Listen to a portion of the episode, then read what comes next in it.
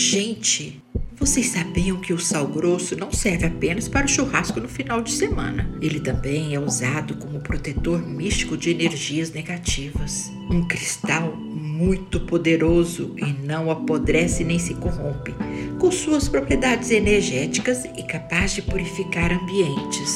Cansaço, brigas no lar, dores de cabeça podem ser sintomas de que a pessoa ou o ambiente esteja em desequilíbrio espiritual. Você pode usar o sal grosso como banhos, inclusive sais de banhos. São indicados para purificação e saúde física. Purificar água com sal grosso nas paredes e chão do seu lar? Ótimo para a limpeza da casa.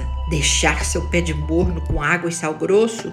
Isso neutraliza ondas eletromagnéticas. Lavar sua roupa com água e sal grosso ajuda a eliminar energias que impedem o sono.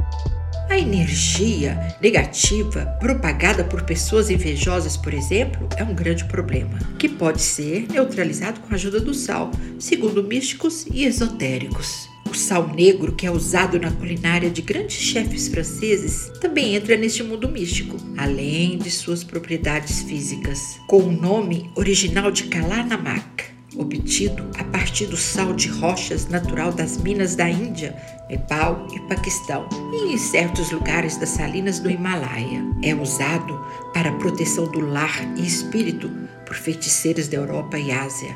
Dizem que consumindo sal no alimento você pode proteger toda a sua família de inveja. E fiquem sempre conosco, Rádio Orion, aquela que mais cresce no Brasil.